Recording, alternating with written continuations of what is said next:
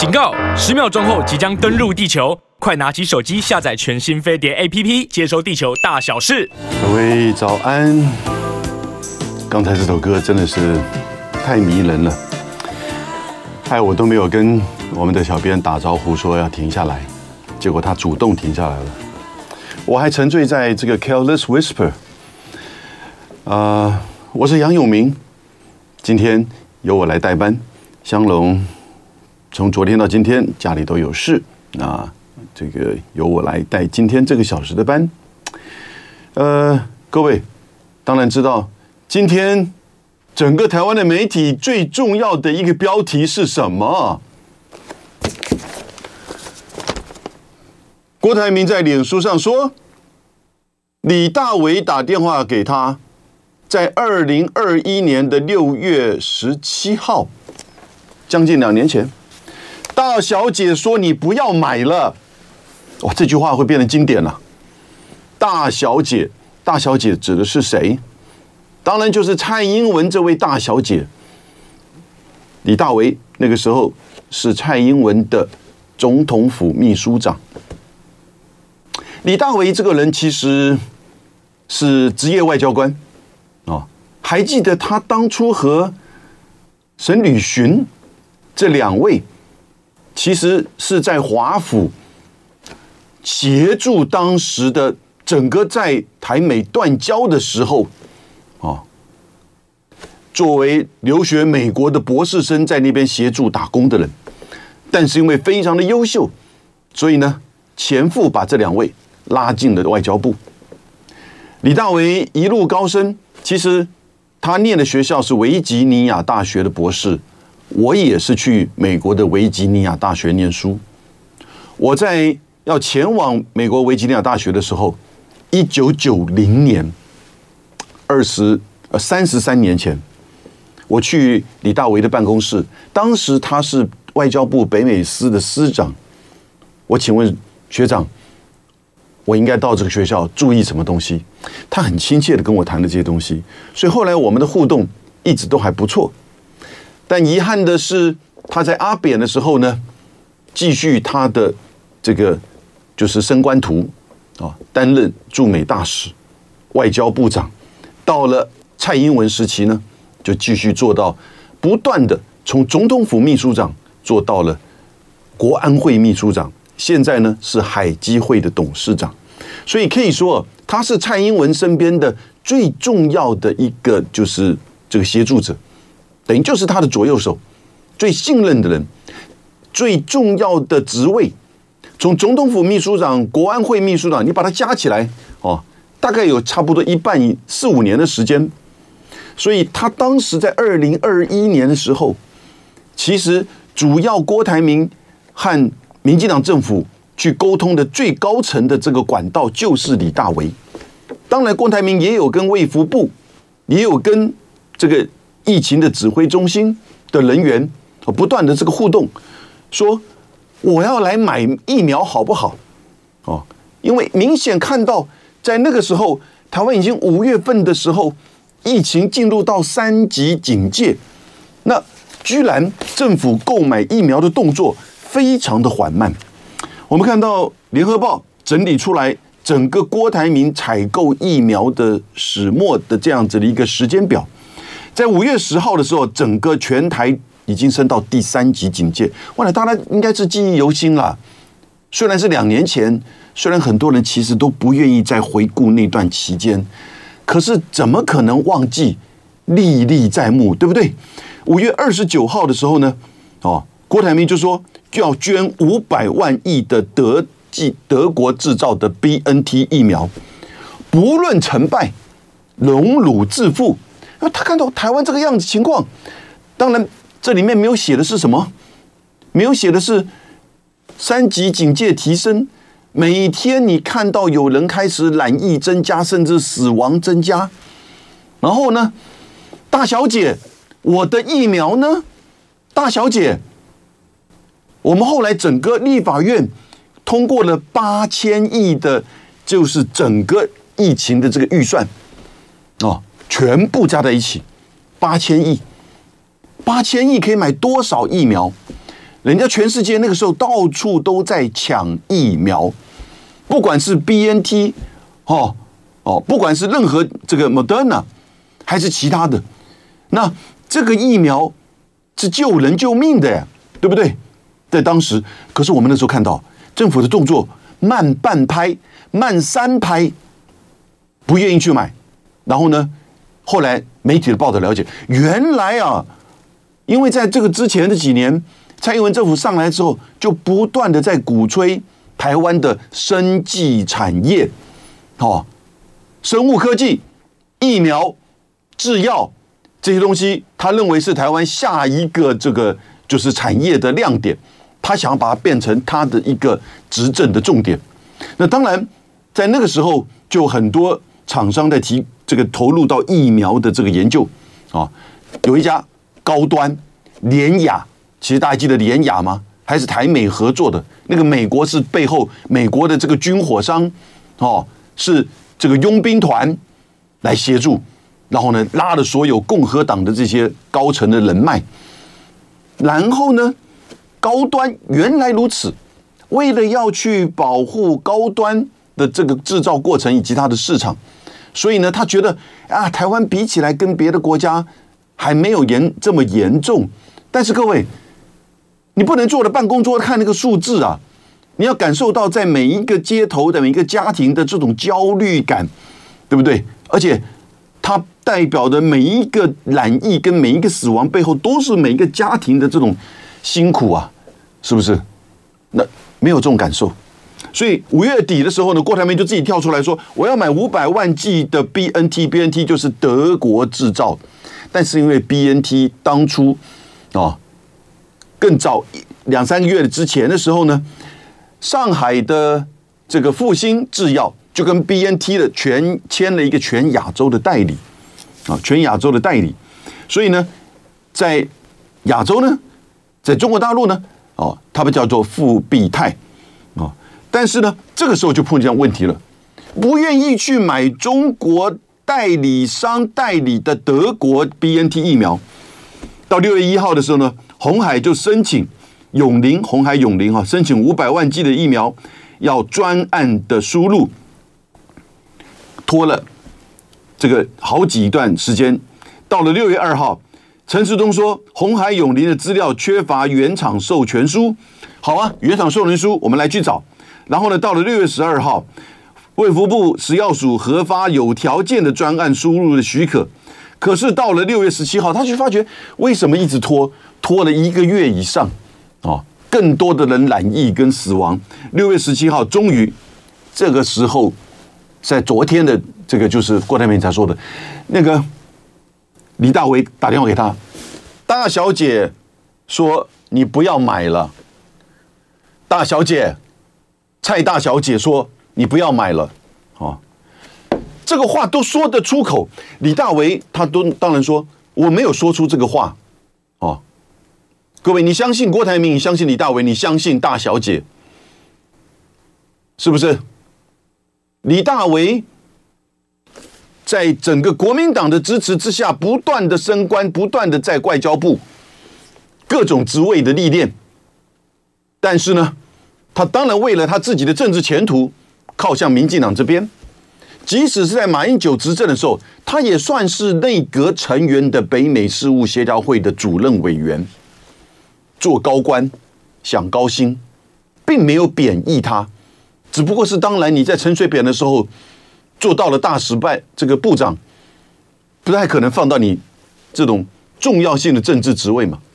果然在了蔡英文的时候，你看被重用到秘书长加秘书长加董事长，李大为，哦，你要说老实话，也许你的记忆选择性的忘记。但你怎么可能忘记？对不对？你都叫蔡大总统叫大小姐，很清楚嘛，对不对？就表示一方面，其实你跟蔡英文的关系；另外一方面，你跟郭台铭在这个过程当中，啊，相互的这个沟通穿梭，你们的互动可以直接在讲。大小姐说：“你不要买了。”哦所以这样子的这种内容现在被揭露，你敢否认？没有人会相信你，因为所有的人都知道那个过程当中，政府是多么的拖延阻挠，不只是郭台铭啊，不只是鸿海永龄，还有什么台积电，还有慈济呀，对不对？慈济后来这些单位买疫苗的都还被一四五零骂，是中共同路人哦。那个时候一骂说，大家把这个中共同路人当做一个这个荣耀啊，是不是？居然慈济、郭台铭、这个还台积电都是中共同路人，为什么？因为你们买的疫苗，现在才知道，原来大小姐说你们不要买了，拖了这么久，到了六月十九号才终于中间有个转折哈。当这个李大为打电话给郭台铭的时候，郭台铭说他整晚睡不着。我当然睡不着啊！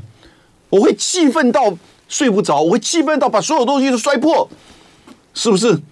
我们这么努力的为台湾，现在台湾外面这么多人感染疫死亡，我们要去买民间的疫苗，当然买得到嘛，对不对？他有各种的管道，没有说哎，这个疫苗只卖给政府国家。后来才知道，哦，原来。这个疫苗当初因为是这个复这个复星代理，所以呢，这一边我们台湾的这边哦，这个指挥中心说，你必须要在合约上面写卖给这个台湾的独立政府，哎，卖给独立的台湾政府，Independent Government of Taiwan，这个是后来哦，来自于。这个 BNT 总裁这边给郭台铭的这封英文的信，现在出来了。那当然，那当然你就让在上海那个代理商很难去接受嘛，是不是？你一定要在你的协议文里面写到卖给的是 Independent Government of Taiwan，独立的台湾政府啊。所以你的政治的逻辑超越了一切，超越了疫情，超越了买疫苗。那这个时候呢，郭台铭用他民间身份，用红海的身份，各位你要知道，红海在全球啊，他要到哪里去投资，到哪里去观这个视察的时候，那个都是当地的最高的首长，不是州长、省长，要不然就是总统会接待他。我们在印尼当初郭台铭红海要去做投资的时候呢，印尼的总统接待他，那郭台铭说，呃。晚餐的时候，是不是能够请我们台湾的驻印尼代表一起参加？各位你要知道，因为在印尼啊，长久以来，尊重一个中国政策，他们的官方从总统到外交部不太愿意跟我们的驻印尼的代表处的任何成员，不管是代表还是其他成员做互动、接触、见面、吃饭。就郭台铭到了那边之后，印尼总统当然邀请他了，你请你来投资嘛，啊，他就带着这个代表。一起去参会，哎，同时这个关系都接上了。这个是印尼代表处亲口告诉我的。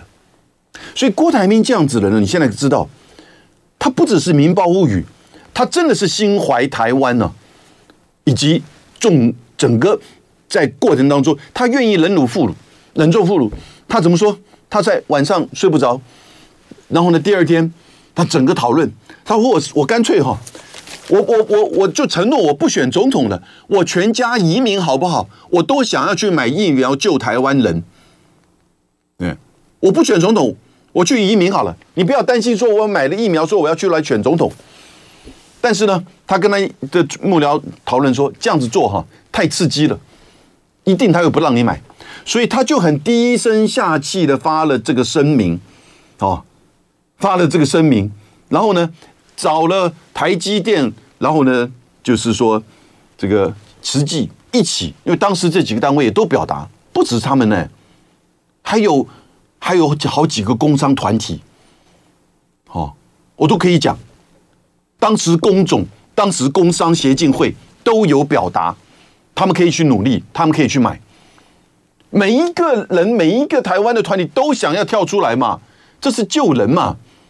就你看到政府不断的在那边拖延阻挠，然后自己不作为，结果到了十八号，在整个民意的压力之下，郭台铭低声下气发了声明，好、哦，大概知道前一天就李大为这个讲话太重了，即使是在情况之下，郭台铭还愿意这样子做，所以呢，就整个接见了，不只是郭台铭，还有呢，就是刘德英，哦，台积电的董事长，还有呢，慈济的这个代表，同意他们去购买，哦，所以呢，到了七月十一号，要隔了一个月，才真正的完成就是采购的签约。然后到什么时候？到九月二号，郭台铭才出国去，亲自跑去跟那个 BNT 啊相关的单位去开会去抢啊抢疫苗，对不对？我们那个时候的卫福部指挥中心的这些人，我们给你八千亿，你有没有在外面去抢疫苗啊？没有，我们都这个记忆犹新。郭台铭亲自出国抢疫苗，首批九十三万剂的 BNT 到达了台湾，九月二号。当然，谁去谁去这个到机机场接机这个疫苗，那当然就是陈时中了，好像是他买的一样，好像是他的成就一样。各位，哦，大小姐，大小姐，我的疫苗呢？是不是？最后终于才知道，哦，原来整个是大小姐蔡英文的这个阻挠。那个时候啊，你就看到这个大小姐政府哈。他就跟美国、跟日本讲：“哎，你要赶快赠送我疫苗嘛！”所以呢，那个时候就这个 AZ 疫苗从日本来，日本到后来是自己决定不打 AZ 的，把多出来的 AZ 就给台湾，给台湾，当然还是感谢了。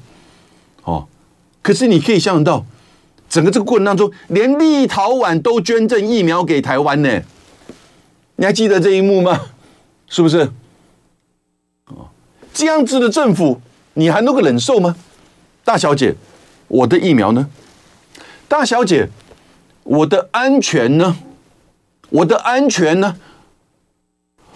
你看到这个过程当中，疫苗事件开始落幕之后，疫情开始平稳之后，你就发现到整个台湾的进入到了一个就是变成，就是去年二月二十四号，当俄乌战争爆发之后，几乎是同一个时间。国际媒体就说，下一个乌克兰在哪里？当然就在台湾。哦，我的朋友到意大利去旅游，今年一月份的时候，在去年年底，欧洲的疫情就整个放缓，解这个放宽旅游的这些规定。朋友到意大利旅游，坐意大利的自行车啊，自自行计计程车，然后呢，计程司机问他说：“Where you from？你从哪里来？”我朋友说：“台湾。”哇哦，Next Ukraine，下一个乌克兰，朋友几乎完全没有办法，对不对？非常的尴尬。你就看到大小姐，整个过程当中，去从去年到现在，美国的整个对台湾的军售战略的这个改变，好，整个走向的不对称作战，要把台湾变成刺猬，要把台湾变成弹药库。我们已经付钱的，至少付了三分之一钱的，要已经同已同意购买给台湾出售给台湾的 F 十六 V 的战斗机，拖再拖，拖了再拖，到现在呢，完全没有下文。可是呢，布雷车来的很快，无人机来的很快，对不对？二十五家军火商来的更快。前有前所未有的二十五家军火商到台湾来，哦，还美国的 AIT 在主导着。然后呢，今年九月我们台湾的军火展，AIT 还要设摊位，让所有美国的这个军火商跟台湾的军工产业对接，研究合作，在台湾生产制造弹药和无人机，也就是让整个。美国的军工产业的供应链，哦，比较低阶的，比较属于是打巷战、城镇战的这一些弹药库的制造的这些项目，在台湾，啊，我我发新稿新闻稿质疑，大小姐，你要把台湾变成弹药库啊？你不愿意买疫苗，你要，但是你要积极的把台湾变成弹药库，变成刺猬。好这个是道理何在？你觉得人民去打巷战、城镇战就能够守护台湾？你还不惜把四个月的役这个服役的这个时间延长变为一年，一变为一年就能保卫台湾吗？鄙人在下，我做了两年的兵，哎，是不是？我在装预官的时候，我们各处去了解，各处去看，也都知道，这个是一个很大的这个挑战。当兵是男生的义务，可是呢，两岸的安全不是一直都在讲三分军事七分政治吗？当你没有政治，没有任何的两岸的互动跟对话的时候呢，两岸的互信跟善意完全消失的时候呢，你就百分百军事。当你百分之百军事的时候，你怎么去对比现在解放军的发展？现在整个在西太平洋中美军事平衡的改变？两岸军事平衡的变化，是不是？你当然，当俄乌战争发生，你就发现到美国所谓要来军事保台，它的困难度，哦，以及它的挑战。所以呢，第一时间要把台湾变成一个刺猬岛、火药库、弹药库，这样子的过程当中，把兵役变成一年，把整个台湾哦的这个巷战、城镇战、民防、义警。大幅的要扩张，哦，年轻人四十岁以下的，要在所有除了民防跟义警的工作之外，要支援军事勤务，这不就是在准备备战吗？有一次赖清德还说溜了嘴，他说备战，哈，就是这个不避战，哎，备战不避战，哇，那你就是准备打仗嘛，对不对？哦，后来他马上两个小时之后。哦，指责媒体报道，要求改变标题，然后呢，但内容内容没变，标题变为备战，哦，就是为了避战，哎，这样一个说法就不一样了。所以整个这个过程当中啊，我们看到民进党政府不只是没有买疫苗，哦，不顾台湾人生死，是整个倾向了美国，对于美国对于在俄乌战争的思维之下，用。乌克兰的这样子一种就是防御的做法，来去要这个让台湾转变成为一个弹这个弹药岛，好，那这样的过程当中有用吗？有没有用？我想各位都了解，我们跟乌克兰这个不一样嘛，我们土地只是乌克兰十七分之一，中间三分之二还是三，我们没有跟任何一个其他的国家啊做连结，对不对？我们的人口也差别很大，对不对？所以整个过程当中，如果真的发生了军事的冲突，台湾就算是一个弹药库，能够承受得了吗？城镇战、巷战的这个打法，台湾的年轻人、台湾的这个城市、台湾的经济、台湾的家庭，能够承受得了吗？在这样的前提之下，美国不管你啊，所以不断的在请到这一些这个不对称作战的这些项目。二十五家军火商来台湾，我发军我发新闻稿指责啊，为什么？因为我注意到他的这个研讨会跟台湾的军工产业、那民间的军工产业的研讨会，民进党的外交军事国防委员会的召集委员蔡适应委员，基隆选出来的蔡适应委员，他居然做研讨会场次的主席。我说蔡委员啊。你的利益回避在哪里？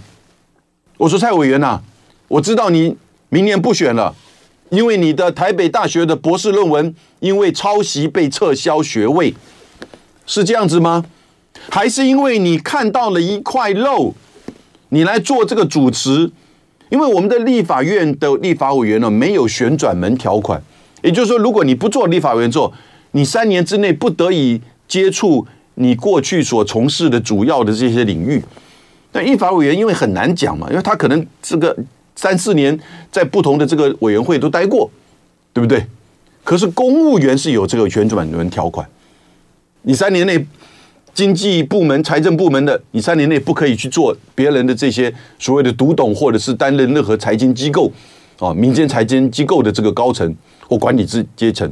那立法委员蔡适应委员你不做了，你现在做主席。主持这样的一个会议，美国的军工产业跟台湾的军工这个产业的这样会议，那你是不是有利益回避的问题？民进党，你是不是接下来把台湾的军工产业视为你下一块的口中肉？还是说你正正在大口的吃着？就像之前在台南的光电产业一样，原来原来民进党这么激烈的告诉我们，核能是多么危害台湾呐、因为什么？因为他要发展绿绿能，因为他要发展光电，因为这一块的饼太大了，太好吃了。他的不同的派系，他不同的这些人员地方，哦，这个做社经产业的。做游戏产业的，居然一跳可以变成光电产业大亨，军工产业会不会是下一块肉？蔡适应委员不要回避，你出来够啊！我没有打 BNT，因为我打不到 BNT。好，在那个时候，因为当九十二剂疫苗进来的时候，我们看到那个陈时中啊，跑到机场去，哇！欢喜若狂的在迎接，好像一切都是他的成就，他去找来的，他出国去买来的，他花钱去买来的。当然不是了。我们看着电视机前面，当下当然都知道，这是郭台铭好几个月和台积电和慈济不断的为台湾人民去，好拜托民进党政府，拜托大小姐，才买得到的 BNT 的疫苗。怎么买不到，对不对？如果你交要要求人家一定要写这个独立的台湾政府，在这个就是协议上面，现在在当时就有这样一个传言出来啊，没错嘛，对不对？那你到底是政治重要还是台湾的的人命重要？他发觉都不是，是高端重要，对不对？是利益重要。是赚钱重要，好，是 A 钱重要，八千亿到哪里去了？还有另外一个八千八百亿叫做前瞻计划，各位你听说过吗？你当然记得，对不对？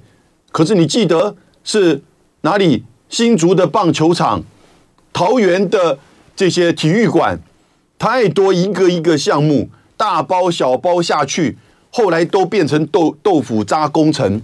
被那些论文抄袭、被学位撤销的人，被那个教主陈明通，整个一条、整个一串粽子，那不对，不是一串粽子，是一大把，在民进党的政治人物里面，为了洗学历，哈，作假，最后呢，八千八百亿的前瞻计划的钱，这样子撒撒撒撒下来，然后大包小包去绑装，是不是做出来的一个豆腐渣工程？哦，还没有造成人命死亡。我看到那个桃园的这个体育馆倒塌的时候，女学生在那边打羽毛球，还好他们机灵逃得快。你要是慢慢慢了一两一两秒哈，不得了，对不对？而那个被学位撤销的郑文灿，我的学弟，他现在是行政院的副院长。台湾的政治是这样子，大小姐，我的台湾呢？大小姐，我的疫苗呢？大小姐，我的安全呢？大小姐，我的台湾呢？是不是？中间不要忘记哦，有一个立法委员坐高铁，还忘了三百万现金在位置上，在仓这个商务舱的位置上，发觉啊，不好意思，我忘记了，没事儿，三百万算什么呢？我都给你八千八百亿了，你三百万忘了高铁，对不对？发个奖金就没了嘛。所以，这个是我们现在看到民进党政府啊，尤其是这个大小姐政府，在整个疫情当中的这种荒腔走板，对不对？残害台湾人民的性命，有多少人染疫，多少人死亡，要由你来负责，大小姐。我们现在的这个安全呢，看到的是，像告诉你不可以移美。那对不起啊，我们已经付了钱的这个 F 十六 V。那美国就是拖拖拖，请问美国是不是战略改变？请问美国对台的军售的项目是不是改变？这个不叫以美，到时候你不可以以美，哦。现在以前是抗中保台，对不对？现在就抗中保美，除了这样子都可以，一切都 OK。嗯，所以我们台湾呢，现在变成什么？代理人战争的第一场域。我们台湾呢？现在变成军火库，我们台湾呢，要变成下一个乌克兰，但绝对不可以让它发生。各位，所以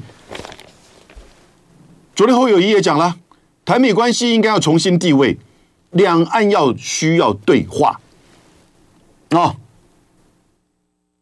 台美关系应该要重新定位，两岸需要重新对话。也就是说，你不能一面倒的倾向任何一方。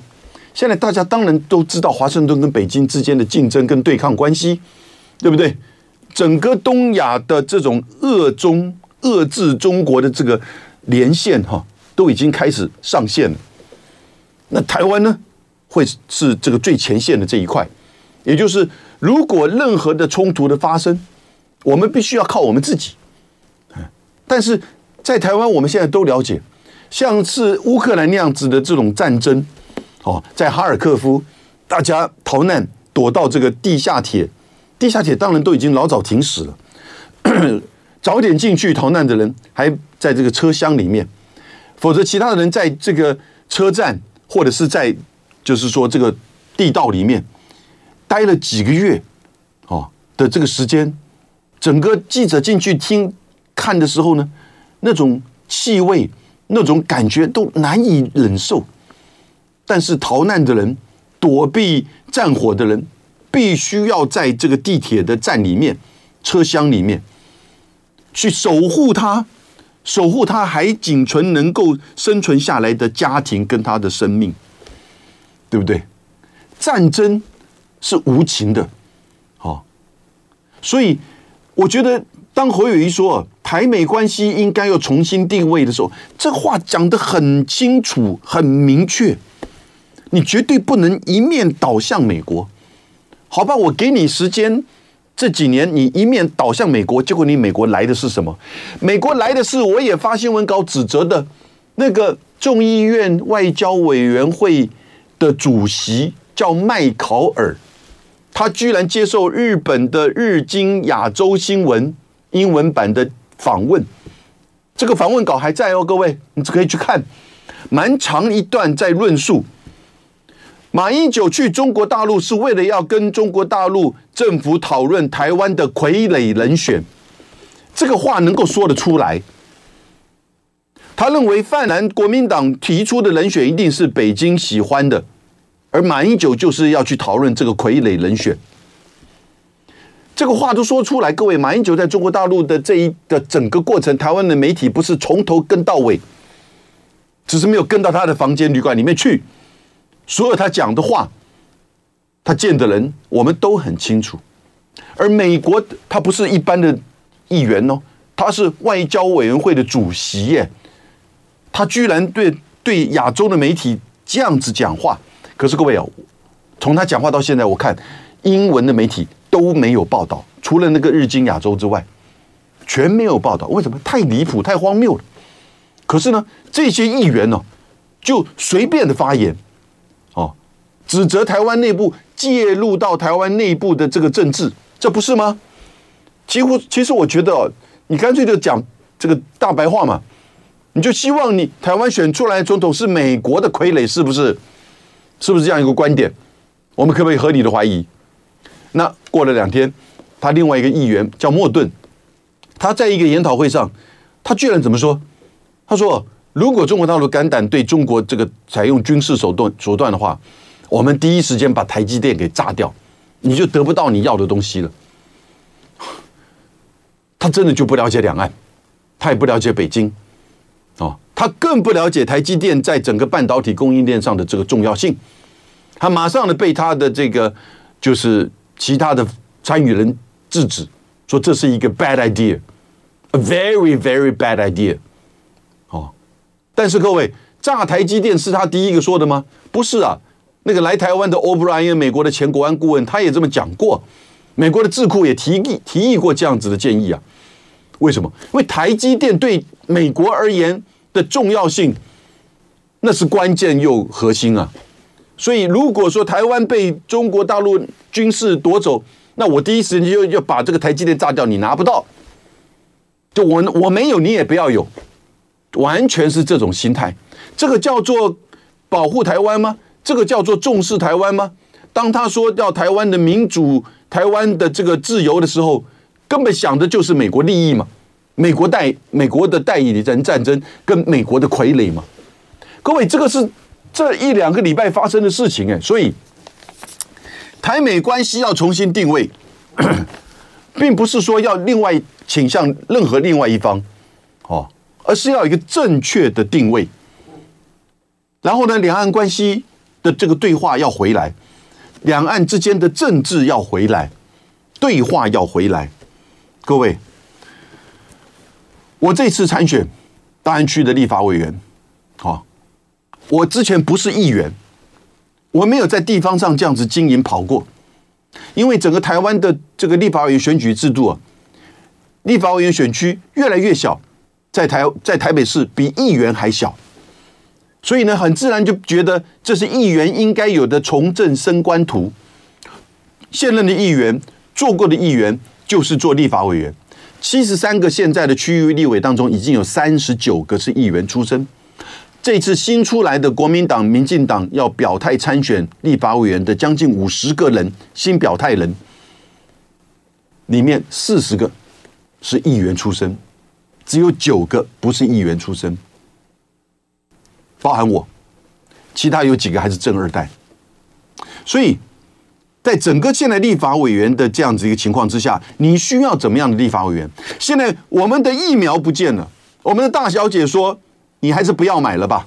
我们的安全受到了这个质疑挑战，我们台湾的和平不断的被人家认为是下一个乌克兰，美国也把我们当做刺猬岛、弹药岛，不断的在武装。然后呢，大小姐，我的安全呢？这个时候，大小姐，我的台湾呢？是不是？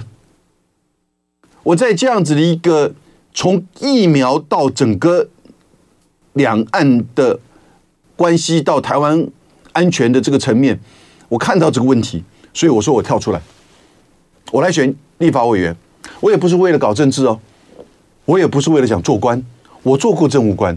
我做过新闻局局长，我做过国安会副秘书长，我负责对日本、对美国的外交，台日渔业协议，我在东京参与谈判，哦，然后呢，我也是这次唯一的这个政务官啊的这个参选，所以，可是呢，台湾的现在的政治文化跟媒体，似乎你不制造新闻，你不制造对骂，你就没有这样子的这个报。岛的这个亮点，可是呢，我们从郭台铭、从侯友谊他们两个啊的这个发言，几乎在同一时间嘛。一个是说大小姐说你不要买疫苗了，让大家全台湾人终于知道，原来就是民进党，就是大小姐，就是蔡英文啊，在压制台湾不要去买疫苗，压制红海、台积电还有慈济。代价就是台湾人啊的疫情跟生命。台那蔡英文呢，不断的完全倾向美国。当美国的总美国的议员说：“哦，台湾的前总统跑到大陆是去商量傀儡。”台湾的美国的议员说：“台台湾的这个台积电要第一时间被炸掉。”我们没有看到民进党政府任何的表达的不同意见或抗议，没有。哎，我甚至连国民党我都没有看到，对不起。他那个发言人还说啊，我们会加强跟美国各方面的沟通，沟通个屁呀！哦啊，你你的前主席、你的前总统被这样子污蔑，你还说我会加强沟通，是不是？所以我要来做立法委员呢，就是要守护台湾安全，不可以让台湾变成乌克兰。为什么？因为各位，我真的现在有点担心哈。当然现在了。你看到郭台铭这样子的一个说法，大家就会感恩到他对于就是说那个时候疫苗的努力跟被打压，也看到侯友宜的讲这个正确的话，是不是？可是各位，我们的民调都说哈，我们的民调每次的民调到现在为止都说，如果下个礼拜进行总统大选了，其实赖清德当总统的可能性是最高的啦。哦，那如果这样子的话，我那个时候就建议，我这两天就建议了。这两位郭台铭、侯友谊，你们进行民调，赢的人做正，输的人做搭档。郭台铭加入国民党，要形成一个梦幻的泛蓝稳赢组合。我觉得这才能够真正二零二四赢回政权。同时呢，请各位在今天晚上开始连续三天的大安区的这个朋友们，哎，我做在这里做主持哈，稍微偷渡一点时间，请大家今天晚上守在电话前六点到十点。如果你接到电话询问，哦，就是电话民调，请你说我只支持杨永明。为了台湾的政治，为了台湾的安全，为了台湾的未来，如果说今天是赖清德做总统，我做立法委员，绝对不会让台湾发生战争。如果说两位能够去提共同的搭档竞选总统，泛蓝取得胜利，我也绝对会促进两岸的和平，跟华盛顿美国之间的平衡交往。我杨永明做这样子的承诺。